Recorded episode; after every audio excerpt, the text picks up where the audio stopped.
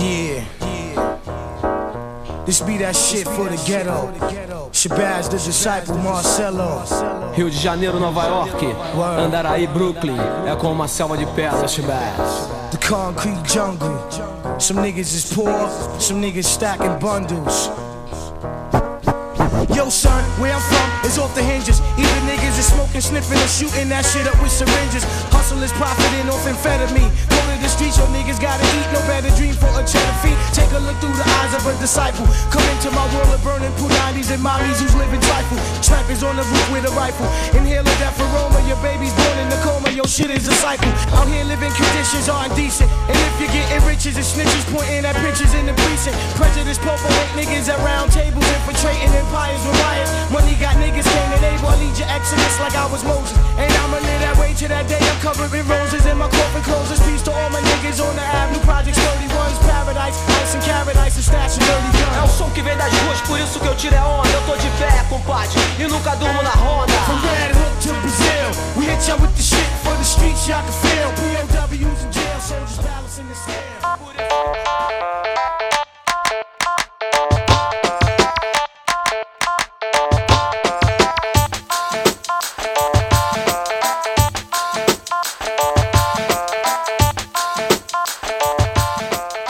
Bem-vindos a mais um Rede Poderosa de Intrigas. Eu sou Patrícia Quartarolo e estou aqui com o Caio Lima. Fala aí, Pati, beleza? Beleza, e você? Tranquilo.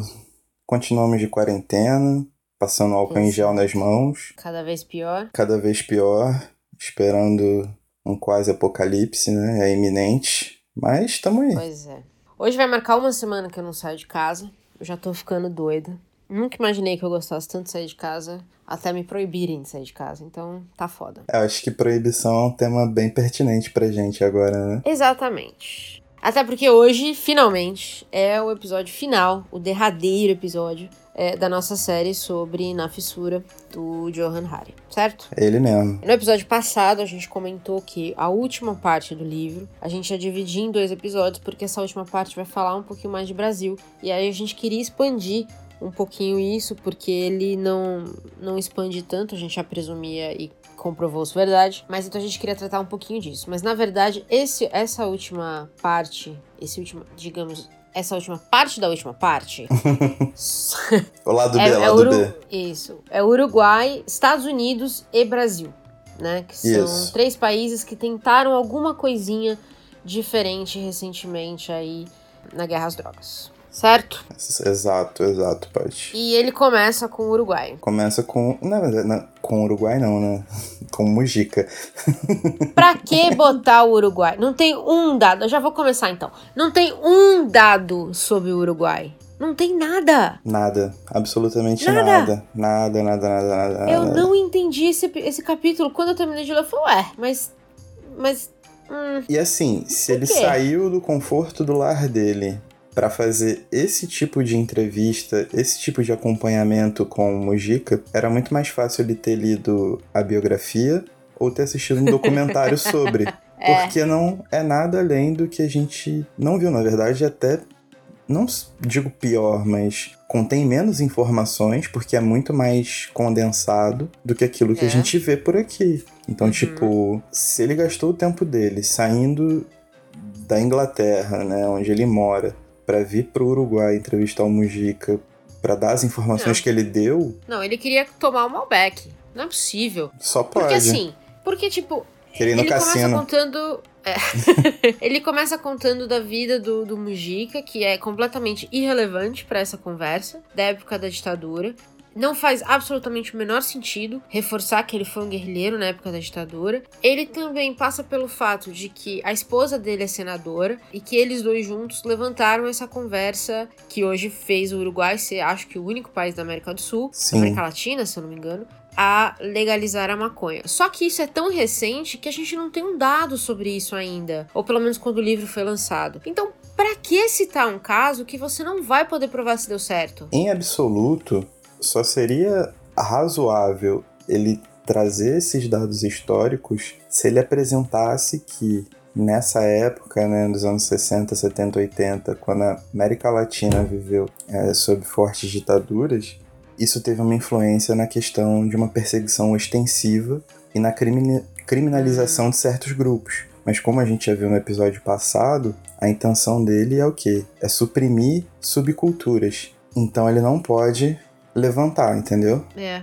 E tem outro ponto também, né? O, o Uruguai é, um, é um, um, um, país muito pequeno, né? A gente tá falando que 3 milhões de habitantes, que é Moema, é um bairro de São Paulo, um bairro do Rio de Janeiro. E a gente não sabe, o Uruguai não é um país conhecido ou reconhecidamente por ser um país, por exemplo, dominado por traficantes de drogas, ou um país... A história do Uruguai é muito, apesar de ser um país da América Latina e, e ser a fronteira com, com países que são rotas de, de tráfico, não é essa necessariamente a história do, para, do, do Uruguai. A gente sabe que no Paraguai, por exemplo, tem uma, uma força forte, um braço forte dos traficantes, inclusive brasileiros. Uhum. Mas no Uruguai a gente não ouve falar muito disso. É, ele podia ter explorado isso mais. Por que, que a gente não ouve falar tanto disso? Por que, que efetivamente o governo decidiu tomar essa decisão se esse talvez pudesse não ser um problema do país? Como é que é ser o único país da América Latina a ter feito esse. ter tomado essa decisão? Cara, não tem uma pergunta interessante nesse capítulo inteiro. Nada. Como ele, é que pode? Ele, na verdade, pega, se apoia em dois estudiosos que ajudaram o processo. E aí ele tem essa mini bio, sai do Uruguai e no final volta pro sítio do Mujica. É isso o capítulo do Uruguai. Pois bem, vamos deixar o Uruguai pra lá porque vai ficar me irritando demais. Estados Unidos. Estados Unidos. Aí sim a gente tá falando de um país com uma história obviamente, desde, que a gente, desde o começo a gente tá falando isso, uma história muito complicada de Sim, drogas. É sim. o maior, é o país com mais usuários, é o maior comprador de drogas do mundo. Sim. Certo? Todo mundo acho que concorda com isso quando você vê números. Então hoje os Estados Unidos é a maior, tem a maior demanda de drogas e é, podemos dizer aí, para todos os nossos amigos do Partido Novo, um gatilho enorme nesse processo. Exato, sem certo? dúvida. Pois muito bem. É aqui que ele cita aquele cara, o Timothy Leary, que você falou que ele passa um capítulo inteiro destruindo o cara com fatos duvidosos, Isso. que também eu não entendi pra quê. Então, não parece as bios que ele montava no Wikipedia? Então, pois é, assim, se você tirasse toda essa parte que ele colocou Do nada. Leary, daria na mesma. Do O capítulo nada. inteiro. Porque o capítulo dos Estados Unidos, ele montou pra focar em onde? No, na Califórnia e em Washington, que estavam discutindo a legalização da maconha. Por dois vieses diferentes. Isso, que é uma conversa extremamente importante e Demais, interessante. demais. O tempo que ele passa falando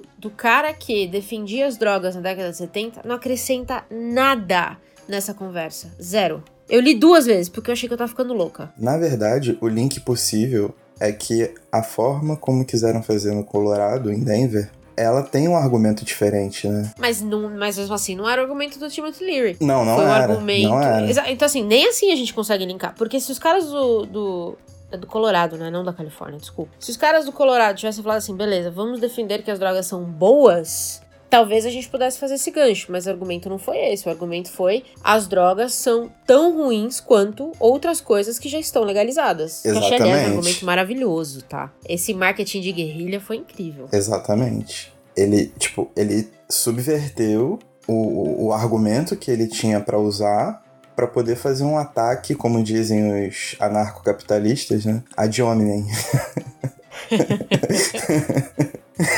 Meu Deus. É, eu tô aprendendo muito com esse mundo ultimamente, porque a gente tá no meio deles, literalmente, afundado. Mas enfim. Mas vamos falar do- dos argumentos, então. Porque eu acho que são, é uma, essa é uma conversa boa. Essa é uma conversa boa real. Eu, por exemplo, não sabia que tinham sido usadas duas estratégias diferentes nos estados. Eu não conhecia tanto assim como foi o processo de legalização. E eu acho que foi muito interessante ele trazer isso. Então vou, vou dar o braço a torcer que tá aí uma coisa boa que pelo menos o, o Harry conseguiu colocar é, de uma forma que ficou clara. O Sim. que cada estado queria. Ou como cada estado chegou lá, né? Acho que como matéria-prima, ele tem argumentos muito bons. O problema é que Uhum. é o que a gente tem conversado. Os argumentos parecem estar nas mãos erradas. Conhecemos uma gama de outros autores que teriam feito desse livro algo bizarro de fantástico. Exatamente. E ele deu, ele deixou se levar, ele se colocou muito, ele personalizou ou personificou uma luta que é uma luta de todas as pessoas, né? Uma luta da sociedade como um todo. Mas enfim, a questão da batalha dos argumentos né, entre Washington e Colorado, eu acho que denota bem o quanto a larga experiência que você tem, né, com uma substância, qualquer seja ela, ainda assim te coloca em dúvidas sobre como Uhum, uhum. conseguir passar isso para a população e como a forma que você usa, né, sua campanha, ela simplesmente afeta todos os ramos da sociedade, Uhum. né? Eu acho que ele se fixou muito em duas coisas. Primeiro, no número de adictos, Uhum. né, que varia conforme você vai descriminalizando ou legalizando substâncias, e depois num fator econômico mais levado ao marketing, porque foi o que provocou, né, foi o que suscitou a discussão. Porém, fica implícito que essa discussão levava todos os setores da sociedade a repensarem completamente suas maneiras de lidar Uhum. com a, com a maconha, no caso. Então, serviu para a gente ter dentro de um país, né, apesar de os estados terem é, regulamentações próprias, é como atingir diferentes formas, diferentes públicos, diferentes interesses. Isso ficou muito bacana. E o mais engraçado é que essa conversa não fez bem pro Harry por si só. Ele sabe? quebrou. Ele quebrou no meio. Tipo, ao invés dele eu acho que qualquer pessoa um pouco mais preparada, assim, um pouco mais.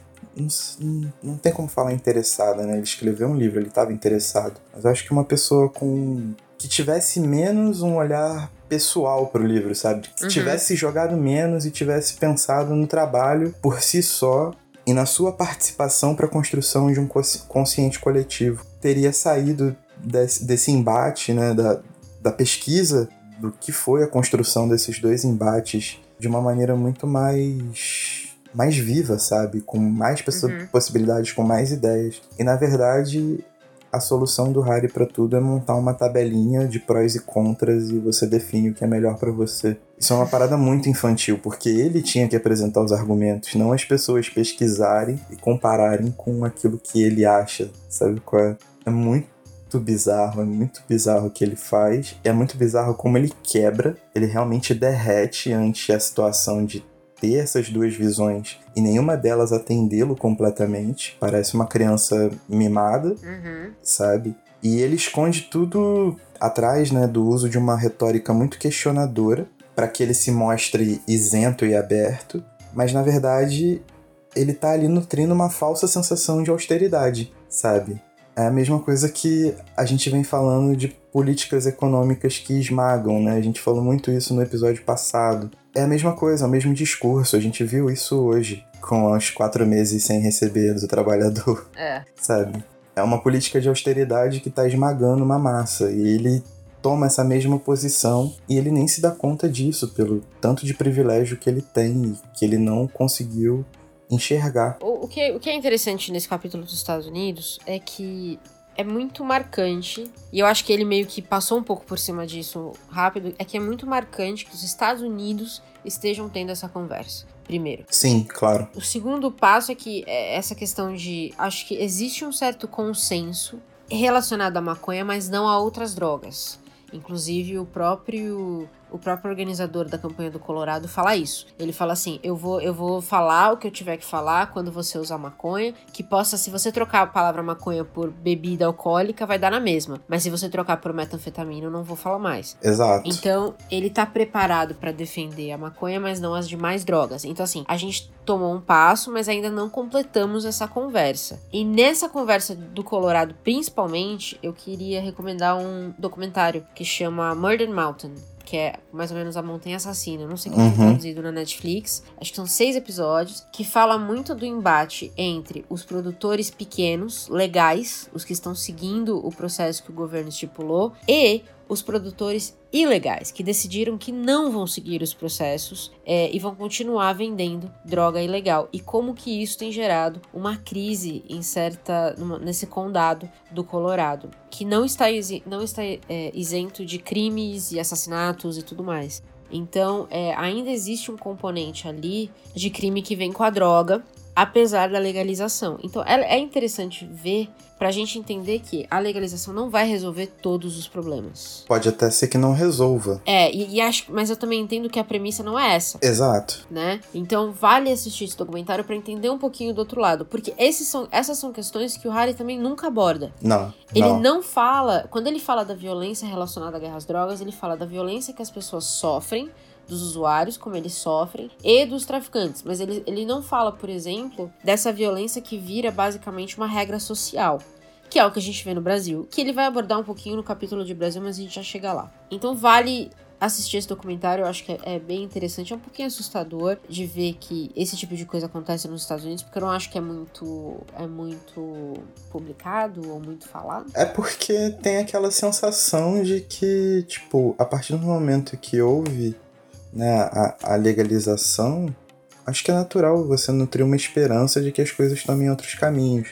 E de repente, quando você se depara com os dados per se, você vê que é um processo que demora, que é incerto, que depende de um conjunto uhum. de fatores incríveis. Eu acho que a gente já cansou de discutir isso, sobre, principalmente sobre violência. Né? A gente vai falar no capítulo sobre o Brasil, basicamente. Mas que, na verdade, o número de, de, de homicídios de 2002 para cá só tem aumentado. E a gente passou por é. 13, 14 anos de um governo de esquerda. Então, tipo, são coisas que a gente quando se depara, a gente não está preparado pela expectativa que a gente cria. Mas essa é a experiência do convívio social, né, cara? Tipo, as que coisas... agora não tem mais. Que agora não tem mais, é. Tá todo mundo, cada um por si na sua casa. salve seu álcool em gel, seu papel higiênico e já era. Nesse capítulo dos Estados Unidos, eu acho que é a primeira vez que eu acho que o Harry assume de verdade que as drogas não chegaram nele dessa forma. E, e, ainda assim, quando ele fala dos dois argumentos, né? Então, Colorado usa o argumento de. O, cara do. Os organizadores da, da estratégia do Colorado foram à guerra com o governo. Sim. Então, o, prefe, o prefeito. Não, o prefeito, né, que tinha uma uma destilaria. Tinha uma, uma cervejaria, eu acho. Uma cervejaria, isso é verdade. Então o prefeito tinha uma cervejaria e o cara falou assim: então, ele colocava em cima da coisa de bebidas. Então, assim, ah, uma mulher quase. Uma mulher, uma mulher atropelada, uma coisa assim, falando maconha não faria isso. Nesse, nesse nível mesmo. Foi pra guerra. Sim, sim. E aos poucos a população foi entendendo que era verdade. E em Washington o, foi o contrário, né? Porque foi uma, uma campanha organizada por duas é, advogadas. Então elas usaram a, um meio legalista ali para explicar para as pessoas que, na verdade, legalizar por conta dos problemas que a gente já tem no sistema legal dos Estados Unidos, que é você prende todo negro pobre e condena a muito tempo de prisão e acaba com a vida desse cara, é, normalmente é um homem. Então teria formas diferentes de lidar com isso. O que para mim explica muito os dois extremos dos Estados Unidos hoje. Sabe? Absolutamente. O mano que vai tirar sarro do, do, do prefeito que tem uma cervejaria, e as advogadas que vão seguir a lei ali bonitinho, explicar a lei para a sociedade, por que, que tem que ser feito assim, blá blá blá blá blá blá blá. São os dois extremos muito intensos hoje da sociedade americana, eu acho que isso só vem piorando. É, vem ficando cada vez mais caricato, né? Da mesma forma que o presidente, assim, é muito louco. Mas enfim. tipo, tem hora que você confunde os lados da história, é uma loucura. Mas. É uma doideira. Mas eu acho que, cara, uma coisa também que me incomodou muito, que eu não gostaria de deixar passar nesse exato momento, porque nessa parte dos Estados Unidos é onde ele tem a questão do argumento, né, do argumento legal com o argumento de massa, né? Uhum. Então você tem esse embate e os dois saem vitoriosos e o Harry derrete. É, a cabeça dele dá tilt. E quando ele derrete, a única coisa que ele consegue fazer, além de ofender o Timothy Leary, né? você, não, você não aguentou, né, essa parte? É, não aguentei, cara. Não desceu, não desceu. Uh. Mas enfim, é que o único argumento que ele tem além desse e o argumento ridículo de você construir uma tabelinha de prós e contras, que é uma coisa completamente absurda e infantil, e eu vou falar isso o episódio inteiro, é que ele apela pros sobrinhos, né? toda hora, Ca... toda Não, hora, com toda todos hora. esses argumentos que ele viu em primeira mão, ele viu duas campanhas que deram certo. Ele falou com os organizadores, ainda tem uma hora que ele solta assim: ainda assim, eu preferiria que os meus sobrinhos bebessem uma cerveja do que fumassem maconha. Eu quase joguei o livro pela janela falei: amigo, não é possível. E ele não assume a posição dele, ele tá sempre em cima do muro, sempre com essa posição muito conservadora que a gente vem discutindo e que foi deflagrada no começo do, no episódio passado, né, quando a gente pegou o rolê dele pela Europa e pelo Canadá, uhum. é muito complicado, assim. Foi como se a, uma máscara tivesse caído, assim, muito feio. Bom, e aí ele chega ao Brasil. Chega ao Brasil. Chega ao Brasil. O capítulo do Brasil eu achei surpreendentemente bem balanceado. O que, que você achou? Mas ele foi escrito em 2017, né? Pois é, eu também achei isso estranho. Que ele deixou o Brasil. Não sei por que, que não tava na rota inicial. Eu achei meio bizarro. Deve ser porque É. ele não é um europeu que só olha pro próprio umbigo. Cagou, né? É, exatamente. Porque ele chegou aqui, ele entrevistou, ele foi pro Rio. Ele Uhum. veio pra São Paulo, mas primeiro ele foi pro Rio. Ele entrevistou ativistas da favela, né? Que estão ali pra mostrar a violência policial, principalmente. Tem uma entrevista do Raul Santiago, do coletivo Papo Reto, que é o principal entrevistado dele quando ele vem pro Uhum. Rio, com a Jut Jut, né? Que ela que puxa esse sotaquezinho assim. Mas ah, tem uma entrevista recente dele que é muito boa, tem uns 40 minutos, procura no YouTube. É muito maneira, muito maneira. Ele também fala com o ex-secretário de segurança do Rio, que, que fala na real que a polícia é tão ruim quanto os traficantes, deixa muito claro. E ele também vai falar com médicos, principalmente em São Paulo, os que suportaram o programa Braços Abertos, que veio da prefeitura do Haddad e foi destruída pelo, pelo governo Dória. Quando ele chega no Rio, ele já tinha uma situação deflagrada que torna as coisas muito piores, né? Que é a ascensão das milícias. Em 2017, milícias já controlavam boa parte da zona oeste do Rio de Janeiro. Então, isso ficou uma parada meio desatualizada, mesmo numa atualização. É, Mas assim, ele você encontra isso em qualquer documentário, mano. Tipo, a mesma coisa. Ele veio pra cá, fez as entrevistas, fez tudo. Mas se você fosse num canal do YouTube, você tinha isso tranquilão, assim. Então, mas ele, ele fez pra constar, porque Foi provavelmente constar. alguém leu esse livro e falou assim, cara, como é que você tá falando de narcotráfico e drogas e violência se você só fala do México e não do Brasil? Você sabe Alguém qual é o deve ter dado estoque pra ele e ele falou, ah, não, peraí, então deixa eu ir pra lá. Você sabe o É que isso. pareceu? Pareceu que Hum. ele veio pro Brasil. Aí ele tava lá, tipo, em Copa, no Leblon, ali num hotel de luxo. Aí lá da sacada, no meio de uma festinha, ou quando ele tava ali dando uma espreguiçada e tomando café, ele viu um arrastão rolando. Ele, Hum. caraca, por que que acontece esse bagulho aqui? O olhar aguçado de jornalista dele, né? Pô, por que que tá acontecendo esse bagulho de arrastão aqui na praia, irmão? Vou investigar. Putz, aí, tem a ver com drogas. Aí ele foi lá e fez, tipo... Ok, tá parece- dada a cena. É, parece que foi uma parada meio assim, tipo, aleatória. Não tem muito. É um adendo que não se explica, e aí quando ele vai pro epílogo você vê que realmente não se explica, não se sustenta. Mas tá lá, tipo, foi o capítulo mais regular dele, isso é bom, mostra que ele evoluiu. Na verdade, eu acho que foi o capítulo mais jornalista dele. O que tava faltando mesmo no livro. Que era menos opinião. Tirando a parte que ele fala das roupas de baixo. Ele tem um problema seríssimo com roupa de baixo público, né? Porque acho que três ou quatro vezes no livro, quando ele vê um varal, ele pira. Que as pessoas colocam as cuecas pra secar. Eu falei, amigo, deve ser muito diferente na Europa. Mas aqui, se não tem espaço, você vai pôr na janela mesmo, que é onde bate sol. É. Nossa, mas. Três, quatro vezes ele fala a mesma coisa. Eu falei, cara, que cara chato. E ele tinha parado um pouco com as comparações esdrúxulas, assim, né? No- nos capítulos anteriores, assim. Aí só tinha ficado aquela parte sentimentalista muito forte, os Hum. ataques ao, ao Timothy. Mas ele voltou. Aí quando ele chega na favela do Alemão, ele fala que parecia Nápoles depois do apocalipse. Eu fiquei olhando pra aquela frase assim e falei, tipo, mano, Excelente. Que comparação. esse cara não tem noção de quem ele pode ofender, assim, tipo.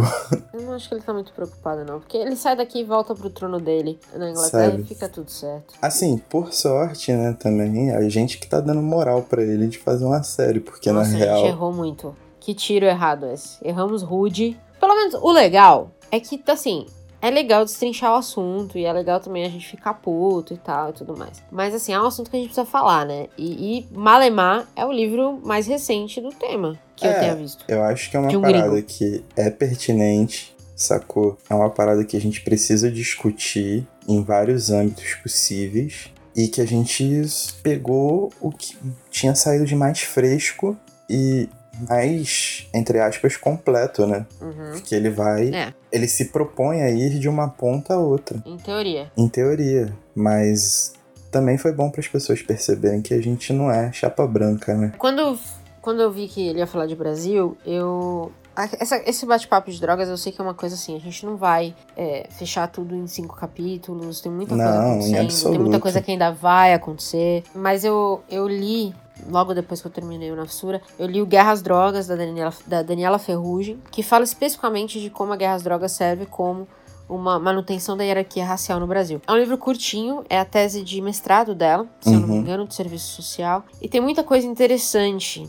Uma delas eu queria levantar aqui, que, que. Porque eu também não conheço tanto a guerra às drogas no Brasil, né? Porque quando sim. a gente nasceu já tava rolando. Sim, sim. Então também tem um pouco de história aí que eu, que eu sinto falta de, de fechar esse, esse buraco histórico que eu tenho. Mas ela cita uma coisa que eu queria só ler rapidinho, se eu puder, porque fala desse começo da guerra às drogas no Brasil, especificamente.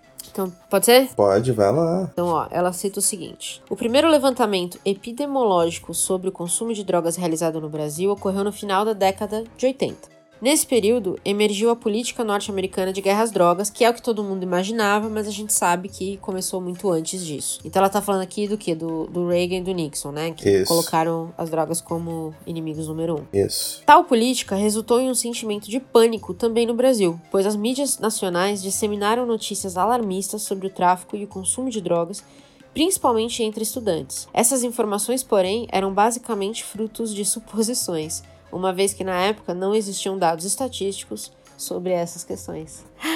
Yay! Pra que ter dados? Pra que ter dados? Não precisa de dados. Cara, dados são coisas irrelevantes. Não e o pior de, de tudo, dados. o Harry reforça isso. é meio deprê, não é? Do tipo, se as histórias dizem isso, é porque essas histórias são todas as histórias. E não é verdade, né? Não, nem um pouco. Eu acho que hoje, principalmente, a gente tem que ter um cuidado especial quando a gente olha o argumento científico, né? Porque ele é fruto de observação, constatação e dúvida, né? Então, quando um artigo sai, né, por um pesquisador, ele está sob certas condições que ele tem que estar tá expondo ali. Mesma coisa a tese de mestrado que deu origem a esse livro. E na hora de documentar isso, a gente precisa ter muito cuidado, porque senão a gente vai envolver as nossas experiências pessoais com anos e anos e anos de experiências realizadas né, em, em meio social, laboratorial, etc. A gente precisa aprender a lidar com isso urgente, sabe? A gente ainda personaliza muito esse tipo de questão e acaba esquecendo né, todo o contexto que envolve. Eu acho que livros assim são importantes. Eu acho que livros como o trabalho jornalístico do Misha Glenn com o Dono do Morro uhum. são extremamente importantes porque eles batem em pontos que nós, personalizando nossas questões, colocando nossas dúvidas, medos, preconceitos e certezas na conversa, não conseguiríamos chegar. A gente nunca consegue chegar tão longe uhum. por esse caminho, assim, mano. Acho que essa série, por si só, ela foi um ponto de entrada para outras drogas.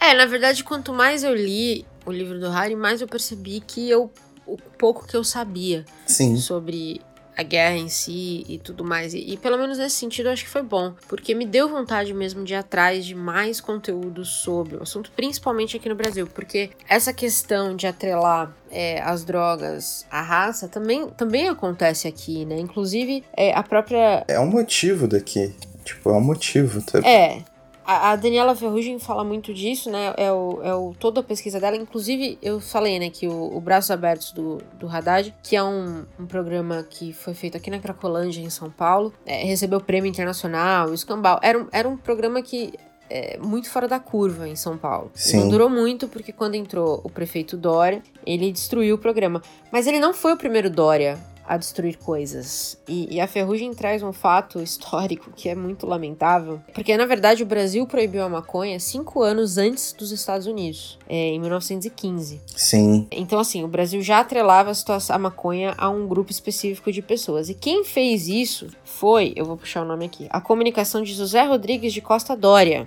Eu não aguento.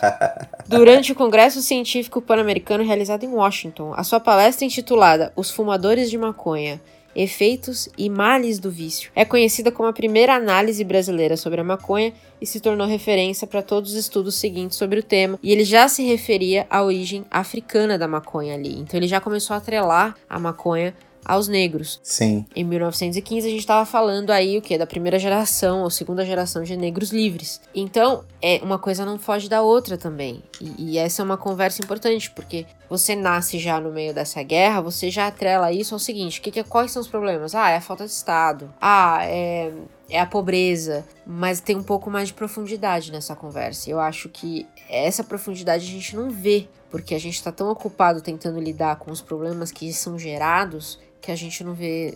A gente fica meio alheio das origens, talvez. É, na verdade, a coisa cresceu num tamanho tão gigante, tão megalomaníaco, que na, quando a gente tenta discutir sobre isso e a gente vê programas como esse programa do Haddad em São Paulo, né, o de braços abertos, a gente vê que só aquilo que eles faziam ainda não era o suficiente. Exato. Para aquele microverso ali da, da Cracolândia só. Uhum. Sacou? Porque eles davam o amparo, né? Eles davam uma condição, mas aí você precisa aliar tudo isso a algum nível de profissionalização, porque a pessoa precisa se ocupar, uhum. né? Acompanhamento psicológico, acompanhamento médico. Que foi o que Portugal fez. Que foi o que Portugal fez. E assim, Portugal sendo um país muito menor, né? Não tem a mesma economia daqui tudo mais. Uhum. Porém, conseguiu se reestruturar de uma maneira muito mais encorpada, né? Em 20 anos já viu avanços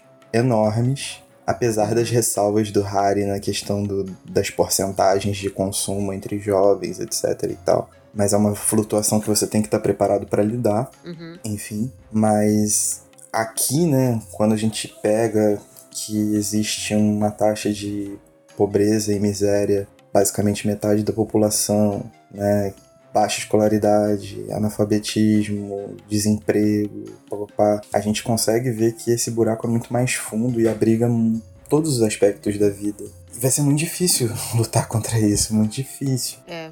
As medidas que têm que ser tomadas, elas são muito duras para que atenda essas pessoas e para que deem a, a, a, toda uma comunidade, toda uma, uma nação, né?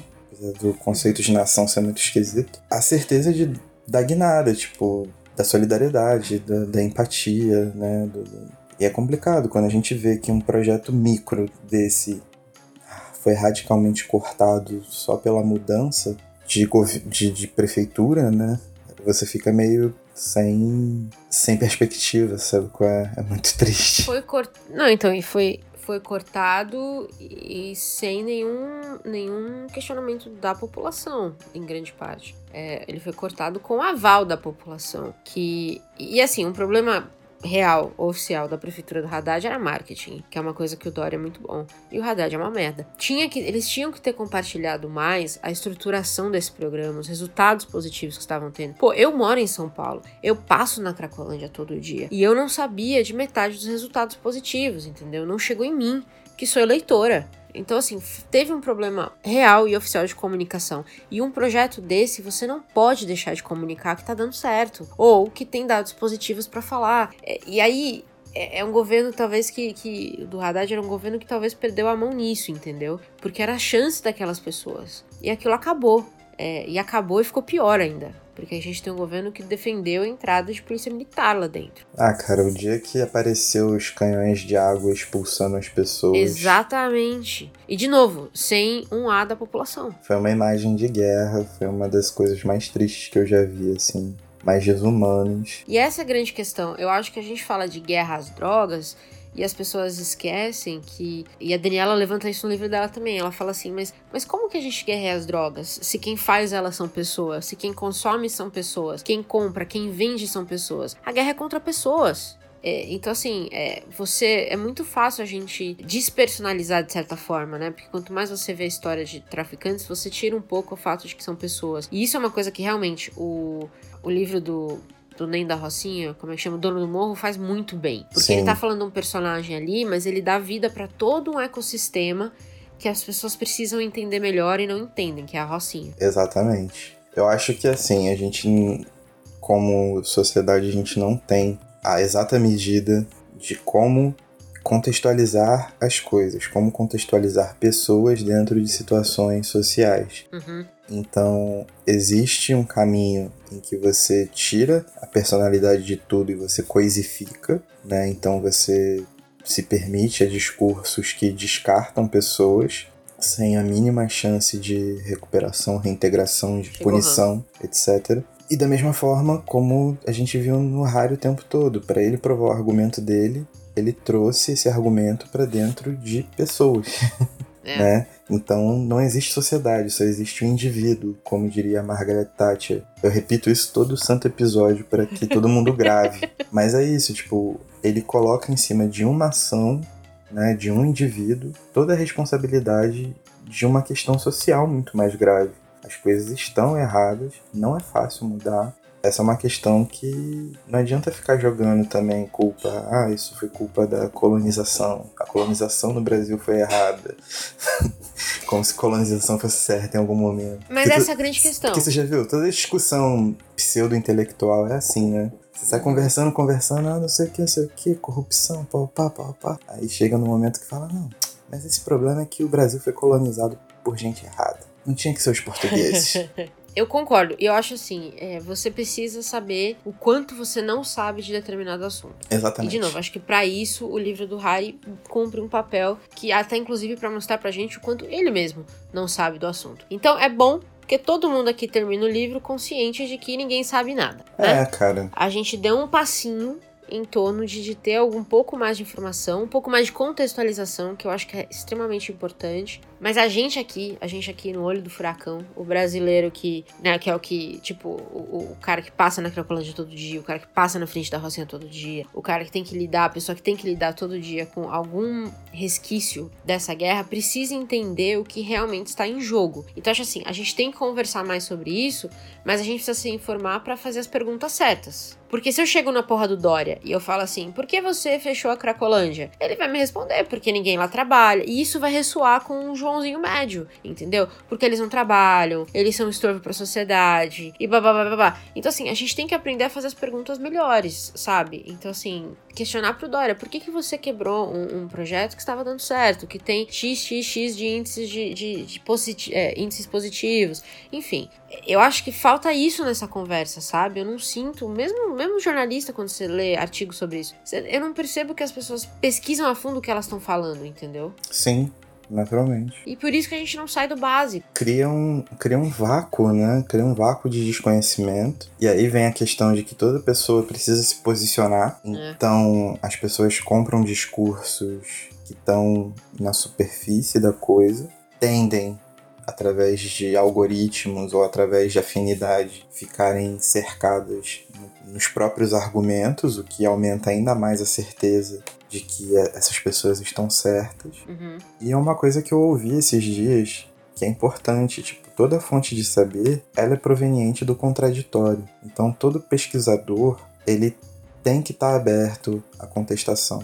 Todo grande escritor, ele tem que estar aberto e tem que saber discutir, tem que saber levantar o ponto dele, Uhum. sacou?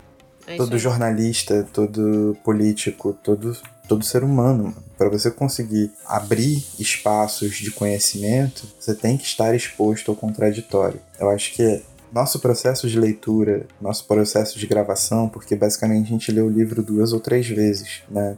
Porque a gente lê o livro, aí depois a gente batia a pauta, depois a gente revisava os pontos, anotava o que era interessante pra buscar referência, pra buscar isso, pra buscar aquilo. Mas tipo, eu acho que fica como também um, um registro da nossa tentativa em, em- em compreender nosso espaço como um todo, nosso, nosso lugar dentro desse espaço e como a gente pode melhorar pelo menos a discussão disso, sacou? Nenhuma Uhum. nenhuma opinião nossa aqui tem que ser considerada, tipo.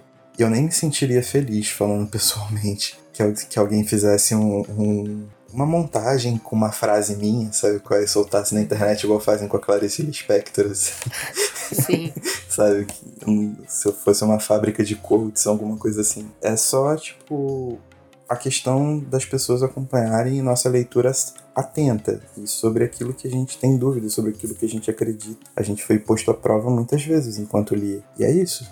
Sabe qual é? Eu acho que para levantar toda essa, essa questão, nós temos que estar abertos à exposição. A estar do, errados. A estar errados. Sabe qual é? Tudo bem que eu erro muito pouco. Eu nunca, mas ok. A última vez que eu errei foi quando eu tinha 5 anos. mas. É, eu acho que tem essa, essa coisa de. Eu gosto das, das, nossas séries, da gente pegar esse livro e meio que esmiuçar mesmo as coisas, porque eu gosto de. Eu, na verdade, acho muito prazeroso terminar uma coisa e falar: caramba, cara, eu achava que eu sabia e eu não sei nada. Uhum. E, e mesmo assim, questionando algumas coisas, né? Então, por exemplo, acho que ficou claro para quem ouviu a gente até aqui que é, nós pendemos para o lado de legalização e regulamentação da venda de drogas. Sim. Mas eu acho que também ficou muito claro que a gente não tem certeza de que isso vai resolver todos os problemas. Isso é um passo. E, e, de fato, é, a, agora a gente viu aí, até o exemplo dos Estados Unidos é muito bom, que existem tantas maneiras de se chegar a isso, e eu, eu não saberia dizer qual é a melhor para o Brasil hoje. E eu pensei bastante nisso quando eu tava pensando em Brasil e guerra às drogas. Eu não saberia dizer o que traria a população para o lado dessa conversa, o que faria a população ter essa conversa de uma forma mais aberta. Eu não consigo ver hoje, porque a gente tem uma estrutura de poder completamente conservadora. E mesmo o nosso, acho que eu já comentei aqui hoje, mesmo ah, em algum lugar desse, desse, não dessa série, mas do nosso podcast. E mesmo o nosso governo mais progressista era conservador. Nós somos um país conservador nos costumes. Então, como é que a gente vai trazer essa conversa, que não é nem um pouco conservadora, pra mesa, pro dia a dia de um cidadão brasileiro que nunca usou droga? Eu não sei. É bom lembrar que os últimos anos do governo Dilma foram de leis e medidas muito severas para repressão uhum. de manifestações. Lembra da lei antiterrorismo? Exatamente. Sabe qual é? Então, tipo, os níveis de, de, encarceramento aumentaram muito, os níveis de assassinato aumentaram muito. Então, não é exatamente porque era o governo de esquerda do PT que as coisas estavam mar de rosas. Muita Exatamente. coisa estava errada. A questão É. é que hoje o espaço para discussão diminuiu muito. Sumiu, é. Porque o que a gente fala, tipo, governos totalitários, eles suprimem diversidade. A gente não tem espaço hoje para discutir ideias, coisa que a gente tinha. Mas legalmente, na esfera legal, os, os atores estavam montados de forma a acontecer né, uma repressão muito mais ostensiva. Isso a gente tem que colocar na mesa, não tem jeito, é uma discussão, é um, é um fato. Sacou? É. Tá lá, a lei tá lá. Sabe qual é? A- o- Uhum. os, os registros jornalísticos estão lá. É, e a gente tem que saber passar por isso também na hora de, de, de ampliar nosso, né, nossa discussão e tudo mais. A gente tem que saber ponderar sobre. E é isso. É isso Você aí. falou certinho. Não tem nem que falar de você. Nunca Como eu erra. disse, eu não erro, né? Tô certa? Tô certa, porra. Sempre. e aí de quem discordar. Pois é. Bom, fechamos, eu acho, né? Acho que a gente falou, assim, discutimos todos os pontos fortes, os poucos, os pontos fracos do livro. É, espero que quem tenha ouvido aqui até. Quem chegou até aqui, parabéns. Obrigada. Você é forte é, e absoluto no mundo. Aguentar a gente não é gente. fácil. É, não, é. Mas fica com a gente, vai ter mais. A gente quer fazer mais séries como essa. A gente gostou muito do, do- da experiência com a Lilia. E eu gostei muito dessa. Da experiência com o Harry também. Eu acho que essas séries é o que eu falei. Eu gosto da ideia da gente pegar um, um tema e esmiuçar isso na medida do possível. Porque também a gente não vai sair daqui como especialistas na guerra às drogas. Ainda tem muito mais pra gente aprender. Mas Tem é um outra passinho. parada também, né, mano? A gente trabalha, a gente tem que fazer outras É. coisas, a gente não vive de capitalismo tá aí, podcast. né? Exatamente. É, e é isso. Então, quem tá aqui com a gente até agora, obrigado. Espero que vocês tenham gostado dessa série. Teremos outras. Sim, com certeza. E acompanha a gente, então, a gente tá nas redes sociais. É, você pode acompanhar o Poderosa Rede no Instagram e no Twitter. Você pode é, checar o nosso site agora, que está completinho, lindo, centralredepoderosasdeintrigas.com.br. E tem mais algum recado que eu tô esquecendo, Caio? Tem sim, agradecer muito a Isadora, Muito arroba bom, é verdade. que fez É essas verdade. artes magníficas. Ela é incrível, artista incrível. Sigam no Instagram, arroba colagem ruim. Pô, foi muito show com a Fantástico. gente, mano. Muito show, experiência muito bacana. Um beijo pra É Nathalie ela- também, pra ela não ficar com Para as nossas artistas, né, cara? Para as nossas artistas. Eu fiz um post outro dia lá no nosso Instagram falando que é, a gente quer trabalhar com arte porque a gente vê literatura como arte também. Então a gente queria trazer artistas reais para o nosso trabalho. Então a gente comissiona essas artes. Então se você acompanha a gente no Instagram e já viu essas artes aí, não é a gente que faz, não. A gente tem dois artistas incríveis até agora que já trabalharam com a gente. Inclusive, a, as colagens da Isadora tem umas que eu acho que são hilárias. Sim. É, eu dou risada alta, assim. Tem umas coisas que você vê que você fala, cara, que fantástico! Então ela fez um trabalho realmente excepcional com, com o nosso briefingzinho relativamente simples, mas eu acho que ela arrasou. Então, verdade, muito bem lembrado. Arroba Colagem Ruim no Instagram. Sigam, acompanhem o trabalho dela, que é fenomenal. E valorizem artistas independentes, galera. É isso aí. Né? Eu acho que agora fechou de recado. E tchau. Fechou, e tchau. Tchau. Rio de Janeiro Nova York, levado pelo som. No Andaraí, no Brooklyn, só tem sangue bom. Vou te explicar como é que eu faço pra sair dessa merda. Eu tô sempre ligado e mantenho minha mente aberta. Com dinheiro é muito fácil, todo mundo é feliz. Eu quero ver, tirar onda. Sem dinheiro, como eu fiz, eu tiro onda. Não é porque eu como muitas minas, é porque eu continuo vivo e dessa daqui ninguém me tira. Oh, oh, não ri pra mim não, amigo. Eu tô falando sério. Tudo que eu quero é ficar longe de um cemitério. O critério é da morte você fica longe longe, com camisinha, com droga ou na mão dos homens. O bom malandro sabe o que quer. Se você não sabe, tá tirando onda de mané. Assim como o Mussum da Mangueira, eu não espero o sistema. Eu corro atrás e faço meu esquema. No microfone, então, não competição. Ainda mais quando me junto com meus irmãos. Ouvir, ouvir o hip hop é uma coisa normal. Entender o hip hop é onde está o mal. É como uma selva de pedra, mas no fundo eu tiro a onda e te repito. Eu nunca durmo na ronda, mas se eu tô com os camaradas, então tá tudo tranquilo. É bom ficar ligado e ver quem corre perigo se eu saio na balada. O que eu quero é paz. Vamos direto ao assunto, deixa de leve trás. Se você ainda não conhece, eu vou apresentar Marcelo D2 e meu compadre Shabazz. From Red Hook to Brazil, we hit y'all with the shit for the streets y'all can feel. POWs in jail, soldiers balancing their scale. Por isso que eu tirei a onda, eu tô de pé, compadre, e nunca durmo na roda. From Red Hook to Brazil, we hit y'all with the shit for the streets y'all can feel. POWs in jail, soldiers balancing their scale. Por isso que eu tirei a onda, eu tô de pé, e nunca durmo na roda. And yeah, salute to all the soldiers from Red Hook to Rio, Brazil, and all the two-time felons in every fucking favela. É isso aí, eu também sobrevivi a essa guerra. Marcelo D2, Rio de Janeiro. Eu tiro onda porque eu contrariei a estatística. Entendeu? Então é melhor andar na linha. Mas cuidado, porque eu tenho tá pronto pra te fuder. Em português ou inglês, a luta é a mesma. Manter-se vivo e paz, paz, paz, paz. Face, face, face, face, face.